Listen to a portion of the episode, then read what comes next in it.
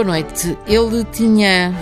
Era um miúdo quando ganhou pela primeira vez a Grande Noite do Fado. No ano anterior já tinha ficado em segundo lugar.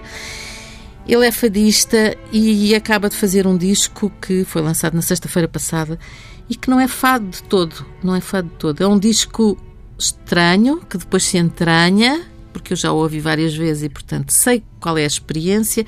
É o Ricardo Ribeiro, acaba de lançar respeitosamente. Respeitosamente separadas as duas palavras, respeitosamente, com uh, 12 temas, um deles só instrumental e feito pelo próprio Ricardo Ribeiro, composto por ele. Uh, os outros são muitos deles do João Paulo Esteves da Silva, pianista, que também toca neste disco.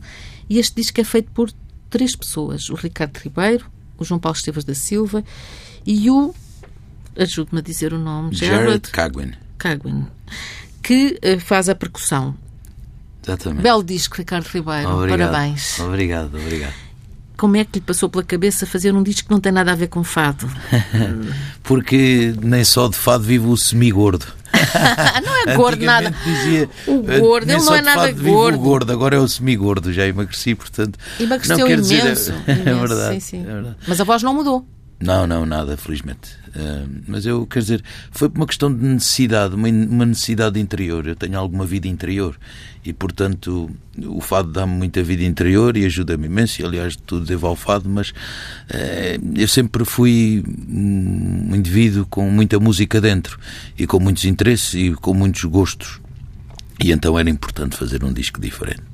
Uhum. Uma questão de necessidade interior. Sim, e é um, é um disco diferente que tem uma sonoridade oriental, mas não só. Ao mesmo tempo, há momentos em que faz pensar em flamenco. Hum. Estou a dizer bem? Sim. Um, mas com uma sonoridade oriental que lhe é dada uh, pela, sobretudo pela percussão Hum. e, pela, e pela parte pela parte instrumental e pela adaptação da sua voz a um som nós dizemos oriental uh, Sim. o oriente é uma coisa esquisita porque to- há sempre um oriente um oriente um oriente não é Sim. um oriente para nós eu, o que eu O quero Oriente dizer é tão vivo que tem, tan- tem muitas visões, que tem muitas faces, não é? Eu, eu compreendo o que quer dizer, mas repare que eh, o mundo é dual, não é? Nós só conhecemos o mole porque existe o resistente, nós só conhecemos o frio porque existe o calor, é tudo por contraste. E eu também sou isso, não é? Um homem é uma coisa só em si. Ele caminha para a unidade, mas não é uma coisa só em si. E então para mim era muito importante, se calhar, este disco é um disco muito, se quisermos assim, analisar, não me cabe a mim analisar, eu não gosto de analisar, gosto que sejam os outros a julgar e a analisar, mas eu acho que é um disco muito mediterrâneo, tem É. toda a influência do Mediterrâneo. E toda, talvez porque eu tenho sempre tive muitos olhos postos no Mediterrâneo, não tanto no Atlântico, apesar de sermos um país do Atlântico, mas toda uma linguagem mediterrânica. Então, eu tenho mais os olhos postos no Mediterrâneo. Aliás, como diz a pessoa lá do Oriente, onde vem tudo, até a religião. E é verdade que tem muito trabalho. Aliás, tem um, um, um concerto no próximo dia 30 de. No próximo dia 30, 30 de maio, portanto, em França, em, no Festival de Coutances. Aham. Ah, oui. Ah, oui, com um, um comparsa que tem, Sim, assim, um parceiro já- que tem já há muito tempo, que Há é o anos. Rabi Abu Rabi Khalil. Ka- Abu Khalil. Está o Mediterrâneo, não é? Exatamente, ele é libanês, é um grande compositor libanês.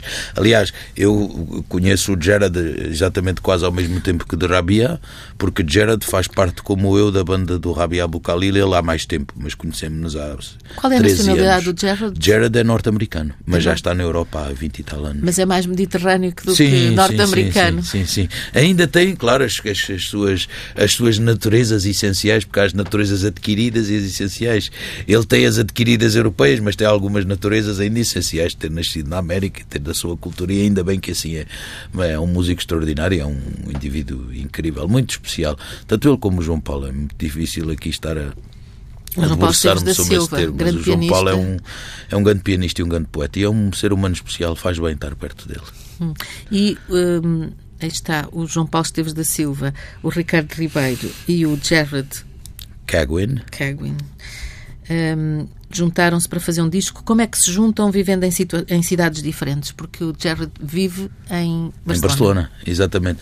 É simples, hoje em dia é muito fácil vir de Barcelona até Lisboa. E, portanto, íamos falando e fui-lhe apresentando o repertório e ele, quando veio... E, aliás, ele passa cá grande tempo agora, nesta altura, e, aliás, já, já antes, até quando gravámos, passa cá muito tempo em casa. Agora está cá em casa, portanto, 10, casa, 12, 15... na, na minha casa. casa. Sim, 10, 15, 12, 20 dias e, portanto, e temos uma, uma, uma amizade grande e, e, podemos partilhar muita música e, portanto, é muito fácil, digamos assim, de, de, de, hoje em dia construir alguma coisa mesmo vivendo em Barcelona. Claro que vivendo na Europa é, é fácil. É, vivendo na Europa, sim. É, Exato, é relativamente fácil. Um, Vamos começar pelo princípio. Antes disso, vou dizer que tem dois concertos de apresentação deste disco: uh, 22 de maio na Casa da Música e 1 de junho no Centro, Centro Cultural. Cultural de Belém. Há pouco disse 1 de junho é o seu dia, porque é uma criança. Exato, mas é considera-se uma criança. Sim, sempre. Sempre? Sempre. Não vai mudar? Sempre. Não. Não quer mudar? Não. Porque não quero perder a inocência. De olhar exatamente para aquela árvore que está ali como se a visse pela primeira vez. Ricardo Ribeiro, como é que isto começou? Começou a cantar fado. O, o Ricardo Ribeiro é um, um rapaz da ajuda, uhum. grande bairro de Lisboa. Ah, obrigado. E, e começou. Uh, eu, eu, fiquei um pouco pasmada quando vi isto, que uma das suas grandes referências e com quem chegou a trabalhar, o Fernando Maurício. Não é? Mas não foi ainda na ajuda. Na ajuda começou com outros, não é? Como é Sim. que isso foi e como é que o fado aparece na vida de uma criatura que tem nove anos. Porque foi aos nove anos Por... aqui, é o que diz a sua biografia. Exatamente, isto está correta. Um, são os factos. Uh, porque a minha mãe cantava fazendo a lida da casa. Cantava. A minha mãe tem uma voz muito bonita, uma voz muito de reza, uma mistura de reza com pregão. É uma coisa um bocadinho diferente do que. Aliás, já nem se ouve aquele tipo de modos de cantar. E a minha mãe eu ouvia a minha mãe cantar fados e ouvia na rádio. Entretanto, a minha tia Suzeto, que não me é tia de sangue, é uma tia por afinidade, porque era colega de trabalho da minha mãe, e que ajudou, porque nos, nos bairros há esse espírito de, interajuda e de solidariedade uns com os outros, e eu, eu nasci com alguns problemas de saúde, e a minha tia ajudou a minha mãe a, a ter melhores noites e levava-me porque ela não tinha filhos, e a minha tia tinha outro poder económico, e outro poder de compra, se é assim que se pode dizer, e às casas de fado. E é uma, uma, uma, uma a minha tia Suseta é uma, uma, uma, uma, conhecedora de fado profunda. E eh, desde as casas de fado todas que se possa imaginar, das mais caras às mais baratas, ela conhecia tudo e tinha um, um, um amigos no fado, inclusivamente. E o Ricardo Ribeiro ia com ele? E eu, com ela? Eu ia com a minha tia. Sim. A minha tia, depois, quando eu, pai, com 7 anos, 8 anos, a minha tia levava-me Alguns deixavam, naquela altura não era como Sim. hoje, que é só para maiores de 6 anos, e portanto aquilo, e às vezes lá se dizia, veja lá o menino e tal, aquelas coisas. Mas eu fui, eu lembro-me que fui aos Ferreiras a primeira vez, eu tinha os meus 7 anos a ouvir o Maurício. Depois com o 9. Ouviu o Maurício depois... aos 7 anos? Sim, sim. Já ouvia nas cassetes. Já ouvia nas cassetes, nos discos. A minha tia tinha daqueles giradiscos, lembro-me perfeitamente um Philips, muito giro, e ainda lá está em casa que tinha rádio e giradiscos. E então eu ia ouvir os, os, os, os fados e aquilo, aquela música prendeu-me. Não sei porquê. Não sei se pela Música lembrança... pop e rock não... Nunca liguei muito. Ouvia umas coisas do, de Luís Represas ou do Sétima Legião naquela época. Ouvia o Ronquial na rádio porque passava muito os Gypsy Kings. Ou seja, o que é o meu guilty pleasure. um flamenco, amante do flamenco como eu, os Gypsy Kings é um bocadinho guilty pleasure. Então, então é, o, a minha tia levava-me e aquela música prendia-me. Aquela música prendia-me. Eu não sei porquê. Talvez pela, pelo, cheiro, pelo, pelo cheiro e pela recordação da minha mãe cantante, talvez, pelo aquilo que eu ia ouvindo na rádio, porque eh, naquela época não passavam muito fada, é curioso. Passavam a Amália, Sabe algumas pessoas, mas quer dizer.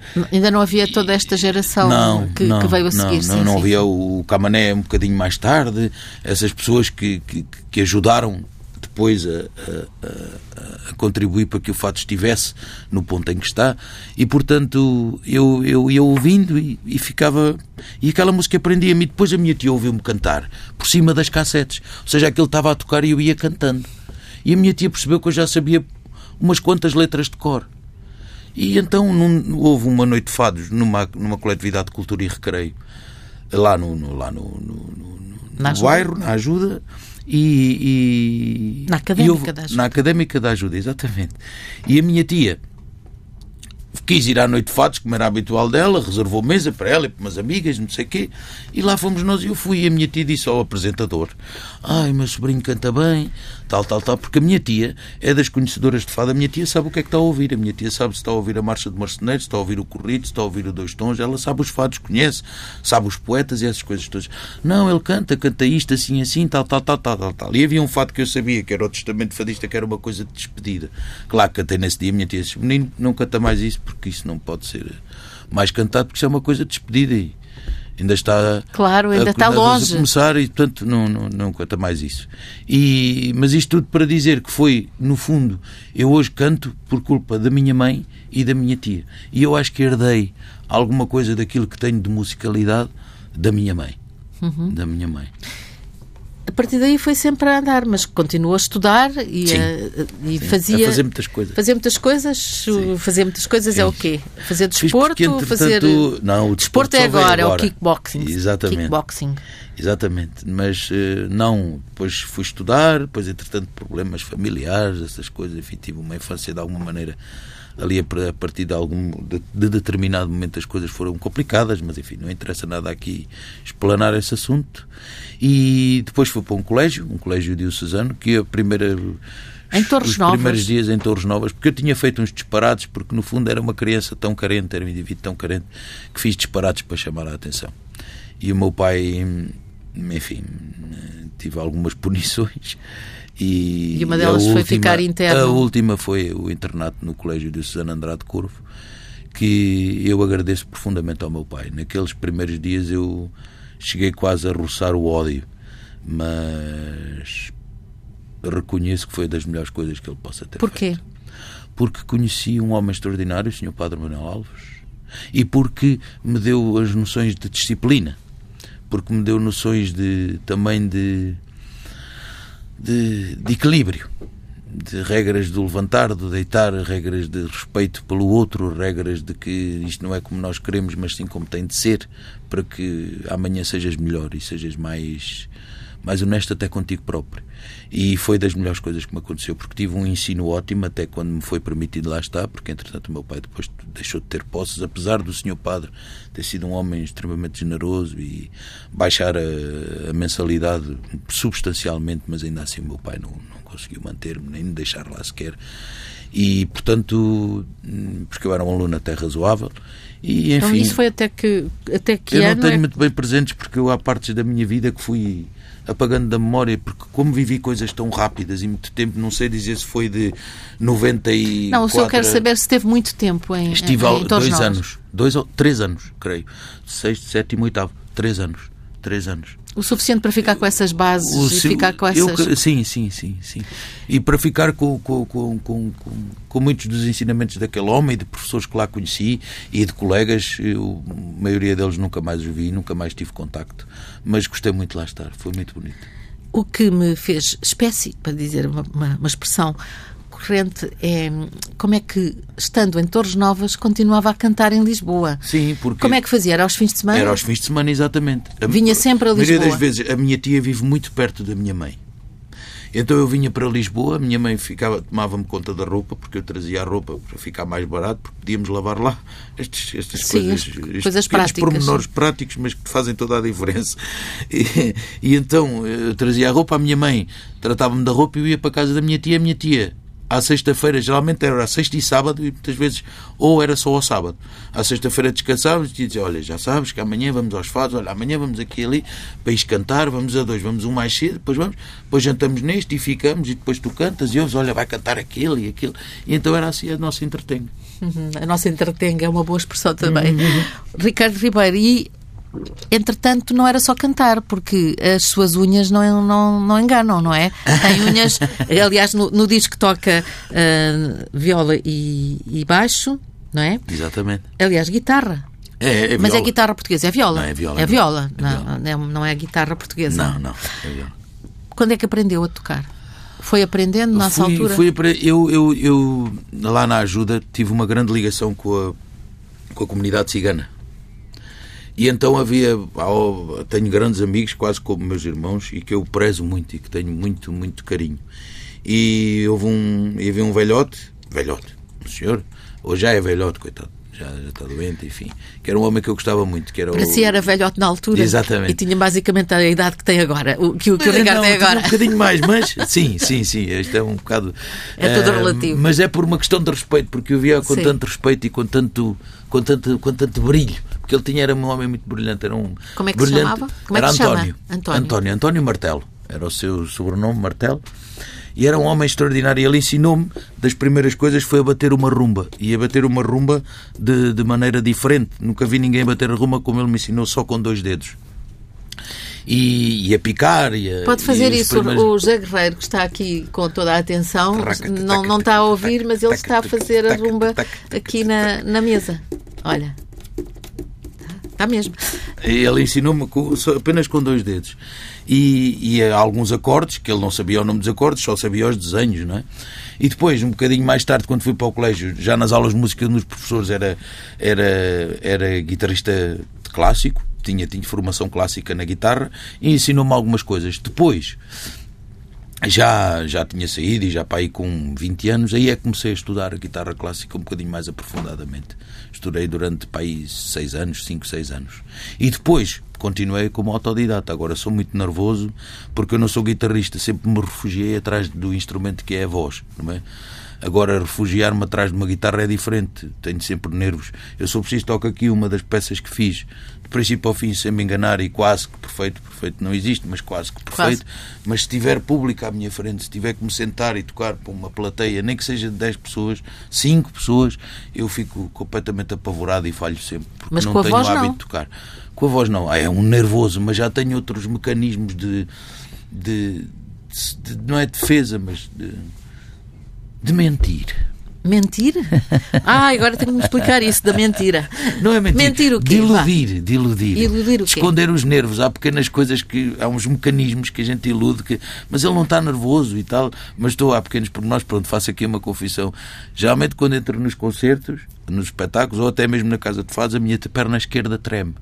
E aqui o meu lábio treme. Quem tiver com atenção vê que o meu lábio está, que assim a bochecha está tremendo, porque é os nervos. Mas, e eu apare- aparento estar completamente calmo, tranquilo, mas não estou. Tenho uma perna, a perna esquerda, e aqui a bochecha do E lado depois direito. começa o concerto e, E depois, e passada passa a tudo? terceira música, já Ah, ainda vai até à terceira música. quase até à terceira música. Ainda estou ali. Sabe Deus. É pânico. É pânico. É pânico. Vontade de fugir? mecanismos, arranjei mecanismos para. Um deles é estar com os músicos. Por exemplo, uma coisa que eu tenho é. Eu não gosto de ficar num camarim separado. Prefiro quando o teatro. Arranjar um camarim maior para estarmos todos juntos. Porquê? Porque vamos conversando e ter o mecanismo do riso, porque o riso alivia as tensões nervosas. E então, ao rir, estamos uns com os outros. Às vezes, estamos, por exemplo, com os guitarristas, estamos a, dois minutos de entrar em palco, já estão a dar o anúncio, as, as luzes, e eu estou a dizer uma piada onde ele está a dizer: é pá, é a rir para quê? Para que não, porque se não me acontecer isto eu fico em pânico. Fico completo- as mãos suam imenso. É, chega-me a doer. os- Continua Os assim, apesar destes Sim, anos sim. todos de palco? Só já? que há pessoas que chegam, mas ele não está nervoso, estás calmo assim. Sim, estou, mas não é uma mentira, porque daí é mentira. Tenho as pernas a tremer e os lábios e por dentro, estou, mas se eu ficar, se eu, se eu manifestar esse nervosismo, vou, vou pôr os outros todos nervosos. E, Os outros, quer dizer, os, músicos? e, eh, e também vou passar isso para as pessoas e não me vou conseguir acalmar. Então já na guitarra ainda não consegui. Eh, Ainda não consegui. Portanto, não toca guitarra em público. Ai, agora vou ter que tocar. Agora vai ter que tocar, porque eh, neste disco tem eh, toca e, Sim. e aquela peça instrumental é mesmo sua. É. É, É o Ricardo a minha. tocar guitarra. Sim, sim. E baixo também. Mas claro, no concerto só toco uma parte Sim, de não guitarra pode- e uma quando não parte consegue de baixo. tocar as duas ao mesmo tempo, pôr- sim. exato. Mas eh, vou, vou, vou tocar. E é uma composição minha que fiz dedicada à minha mãe. Conte-me lá isso, da- chama-se Naná, a sua mãe é Naná? É, tem o petit nome de Nana. Qual é que é o nome dela? É Fernanda? Fernanda. E Que é um nome que eu detesto. detesta a Fernanda? Para a senhora, sim. Pronto, ok. Não- a, a- a sua mãe sabe. Sabe, sabe. Pronto, é só para não. para- é porque temos microfones à frente. Exato. Eu, quando em vez esqueço. Ricardo, eh, esta, este instrumento, este naná, hum. esta sua composição, Uh, é a primeira vez que apresenta uma composição sua não. instrumental? Não. Já tinha apresentado no disco Largo da Memória um tema instrumental para a minha filha, que se chama Quando Nasceste. Uhum. Nasceste. Portanto, é o in... as, as suas composições são mesmo, vêm mesmo lá de dentro, é muito íntimo, não é? Eu creio que para sim, a filha, para a mãe. Eu sinto que sim. sim. É? Sim. Inspirou-me a minha mãe. Passou uma fase complicada um ano atrás fase muito turbulenta na vida dela, não vou dizer o porquê, porque não é chato, mas enfim, e, e inspirou-me. Depois, se calhar, explicando, não, os artistas não são para ser explicados, são para, ser, para se acreditar neles, porque a explicação não, não adianta nada. Uh, mas, quer dizer, a minha mãe inspirou-me por essa fase toda e tem uma, há uma alegria, ao mesmo tempo uma loucura e um, uma parte na peça muito negra, que é escura, uhum. muito que causa medo e até algumas vezes mal-estar, é propositado, porque depois vem a joia, vem um modo maior, vem uma melodia bonita e um ritmo, porque depois minha mãe saiu do sítio onde esteve e já não vinha a andar da mesma maneira que, que, quando, que quando entrou. E a melodia é um, um três era a maneira dela andar uma maneira mais alegre. Andava com um tempo de três. E foi isso que me influenciou. Uhum. As outras composições deste disco são eu disse há pouco quase todas quase todas muitas delas do João Paulo Esteves da Silva uhum. como é que começou esta este trabalho com o João Paulo que é um pianista de jazz e, portanto, uh, também aparece fora do mundo do fado. Uh, como é que aparece? Porque eu, quando eu já seguia o João Paulo, já o admirava pelo que ele tocava porque, e pelo que ele escrevia. E quando ele colaborou comigo e o conheci pessoalmente em 2016 no, no, no disco anterior a este, Hoje é Assim, Amanhã Não Sei, ele compôs duas canções para mim e acompanhou três nesse disco e eu e sentimos alguma coisa aos dois que, que tínhamos que fazer qualquer coisa juntos, mas nosso, uma coisa que criássemos nossa. E assim começou. Eu comecei-lhe mandando poemas, ele começou-me mandando poemas a mim com músicas. E poemas escritos por ele. Poema, músicas com poemas dele. Ou, e eu fui mandando poemas que eu gostava que ele fizesse música. É o, como caso... é o caso do António Ramos Rosa, Deserta Liberdade, que não tinha título e eu lhe dei o nome de Deserta Liberdade que está no poema. Uh, Tem outro do José Carlos Ari dos Santos, José Pedro Homem de Melo. Pedro Homem de Melo, o Nuno Moura, o Miguel Martins, esses foram escolhidos pelo, pelo, o, pelo, João Paulo? pelo João Paulo, escolhidos porque foi o acaso nada mais é que a medida da nossa ignorância, como diz um matemático que eu gosto muito, que é Henri de Poincaré. Uhum. E ele tinha, o, o João tinha o poema do Espaço e Duas Laranjeiras do Nuno Moura, de um livro do Nuno Moura que se chama A Nova Asmática Portuguesa, e ele tinha o livro em cima do piano no dia em que eu fui, um dos dias que fui ensaiar a casa dele. E eu tinha exatamente esse livro em casa. Tenho exatamente esse livro em casa. Eu disse: ah, curioso, tens este livro aqui. Olha, fiz uma música para este poema. Eu ainda não tinha lido aquele poema. Ah, fantástico, um espaço e duas laranjeiras, porque estava louco, cortei uns meses para a frente. É, fica, porque este disco passa-se com duas histórias que acontecem em simultâneo. Então. Uma que é vivida no real, no que é concreto, e outra que é vivida na minha imaginação. E as duas histórias andam, às vezes até três e quatro histórias, mas duas histórias fundamentais. E então cada poema tinha a ver, ah, esta é do imaginário, esta é do, do, do, do real. E então uhum. por isso é que se chama também respeitosamente. Uhum. Respeitosa? Mente. mente. É uma, uma brincadeira com o advérbio de modo, como sabe, respeitoso mais mente. A palavra é uma junção de duas. Exato. E porque também a palavra respeito vem de uma palavra latina que é respicere e que na sua etimologia, não é? E que a sua essência significa, significa aquele que sabe ver. Uhum. Portanto, nada mais é o respeito que saber ver o outro. Lá estamos sempre a ir ao Mediterrâneo, não é? Exatamente. Ao latim. O Tiago Torres da Silva fez uma, um, um poema para uma canção sua, Exato. ou é o contrário? É, não, é exatamente é? assim. O Ricardo, portanto, é da, neste disco tem duas composições Sim. suas, o Depois de Ti, com letra do Tiago Torres da Silva, e o Naná, só instrumental e que, como disse há pouco, é muito variado, não é, uma, não é nada monótono, é, vai variando, vai variando. Um, e depois há o Alla Luna, Alla Giacomo, Giacomo, Giacomo Leopardi. Leopardi. Como é que apareceu? Porque eu, das poucas, quer dizer, tirando o português, é a única língua que eu domino, que leio, escrevo e, e falo. tenho uma, uma péssima. Ai, é um complexo qualquer com o inglês que eu ainda não percebi, baralho-me constantemente com o inglês. É uma coisa tão parva, sei algumas coisas do árabe, sei castelhano, falo também castelhano e escrevo alguma coisa, mas o italiano é o que mais domino e tenho esta aberração com, com o inglês, com ainda inglês. não percebi porquê. É uma coisa que tenho que me esforçar e tenho que lutar contra mim mesmo, porque não faz sentido, porque a qualquer lado que eu vá toda a gente fala inglês e é inglês que é importante. Bom, mas o, o italiano é uma, uma, uma, uma letra que eu domino com alguma facilidade, entre aspas, e portanto, eu, quando das primeiras viagens que fiz fora de Portugal foi a Recanati, uhum. na Itália, e aí conheci a Casa Museu de Leopardi.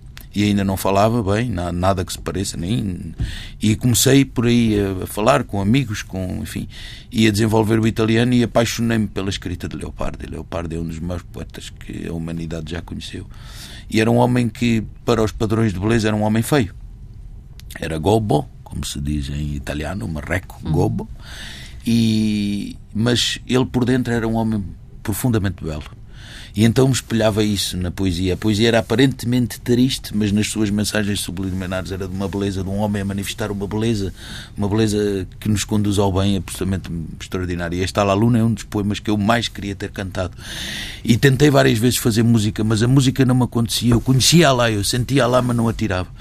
E mandei-a para o João Paulo, e o João Paulo, passado um mês, este ser maravilhoso que é o João Paulo, não é?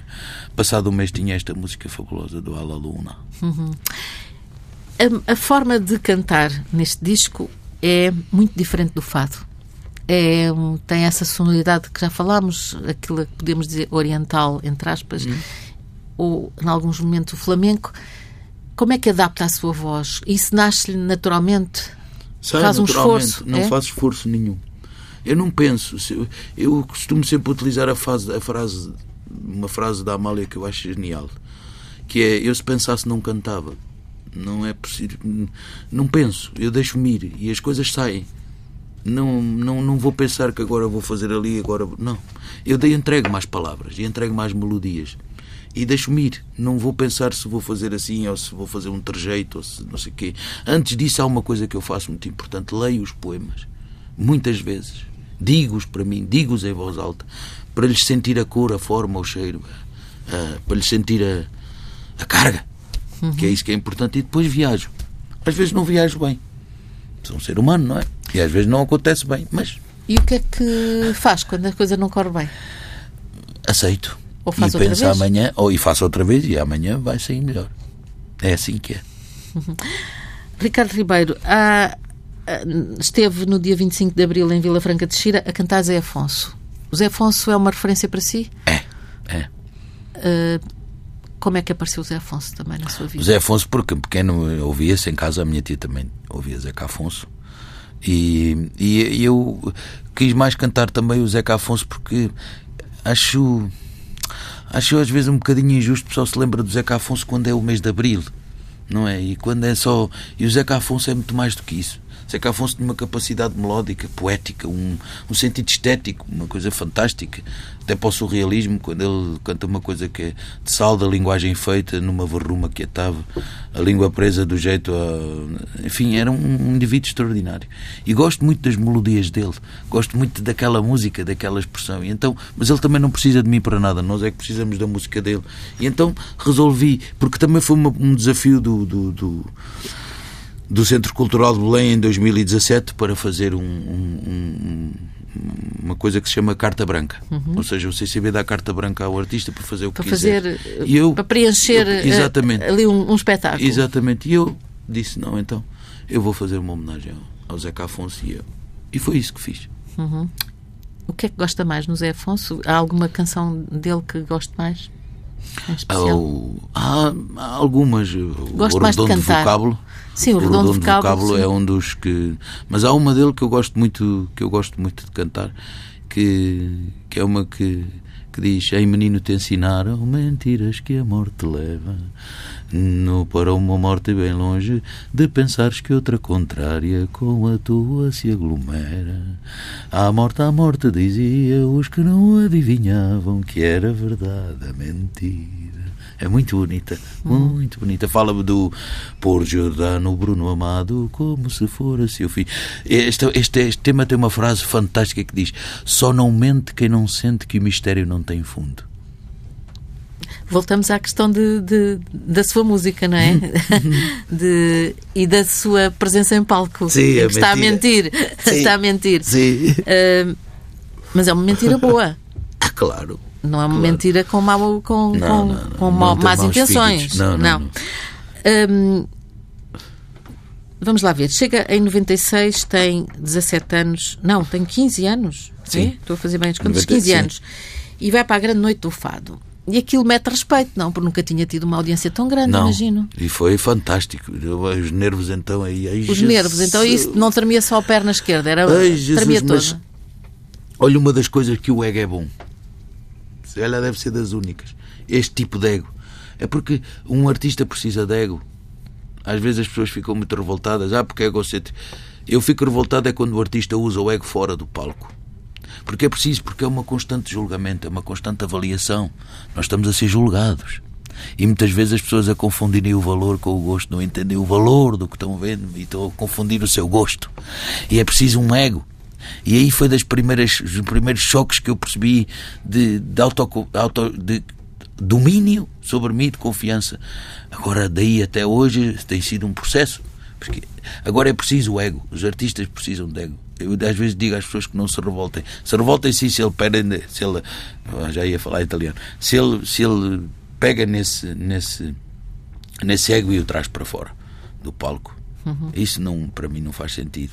Esse ego, se calhar não lhe posso chamar ego, mas essa, mas é ego, é o eu, não é? Eu estou aqui, eu faço isto, eu sei o que estou fazendo. Isto é uma questão e, e- e desenvolver isso e depois chegar ali, ok, acabou. Saí, as luzes apagaram-se. Sou um ser humano normal, passível do erro, com falhas, com contradições. É muito difícil.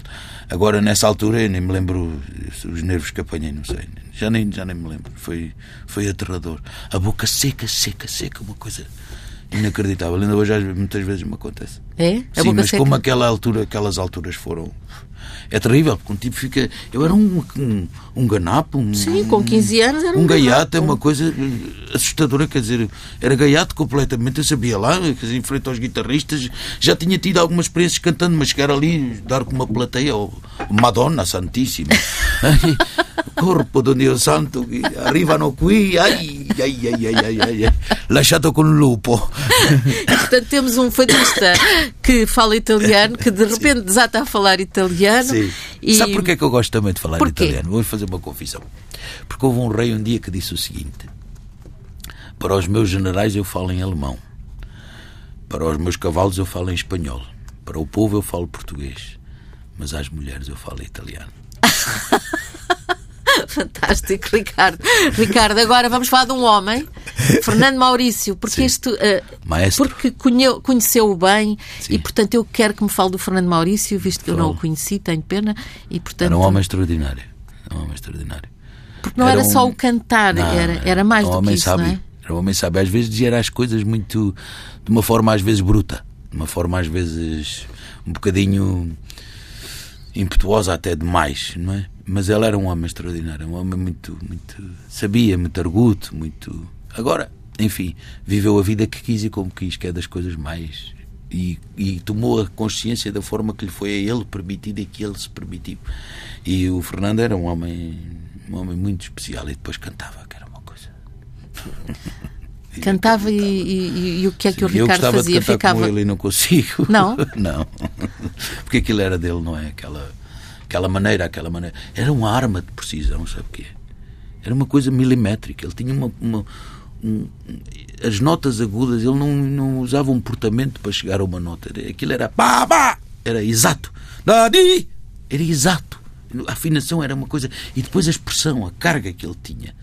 E a maneira como se apresentava, era, era, ele era muito, muito tímido, aparentemente. E as mãos dele assim, tenso, mas depois os ombros baixavam e ele cantava que parecia um. Nós parecíamos que levávamos, perdoem uma expressão, quase como um, um petardo no estômago, sabe? Uma coisa, um, um- com um pau no estômago, que ele cantava e aquilo é uma coisa. Extraordinária. Maneira como ele dizia eh, era amor o que sentia, francamente, não era desejo, não, martírio infindo. Era amor que te trazia docemente no bater do coração de um sonho lindo. Era uma coisa como era arrepiante. Ainda ficar arrepiado. Sim, era Ficamos todos. E a cara dele, a faces, sabe? Como, tudo aquilo era verdade. Era um homem que cantava a verdade, não estava preocupado se cantava o poeta X ou ele cantava o que sentia e o que sabia e o que acreditava. E isso é das coisas mais, é das maiores glórias, é termos aquilo que acreditamos. Uhum. Ricardo Ribeiro, muito obrigada. É e fico muito contente de termos terminado a nossa conversa com a uma homenagem ao maestro, Fernando Maurício. Meu mestre. Um, o, o, o, Ricardo Ribeiro acaba de lançar o disco Respeitosamente. Tem, é um disco com uma sonoridade diferente daquela a que estávamos habituados, embora tenha. Uh, um, embora o Ricardo Ribeiro já traga a sua ligação uh, à música mais oriental, com a sua par parceria, digamos, com o seu, seu, trabalho em conjunto com o Rabi Babu Khalil, com quem vai estar em 30 de maio em França, num festival. Mas este disco em particular, este disco respeitosamente, eh, vai eh, ser apresentado na Casa da Música no Porto a 22 de maio, em Lisboa no Centro Cultural de Belém a 1 de junho. Parabéns pelo seu disco. Obrigado. E obrigada por ter vindo. Obrigado. Este foi o começo de conversa com o apoio técnico e a atenção do José Guerreiro. Até à próxima semana.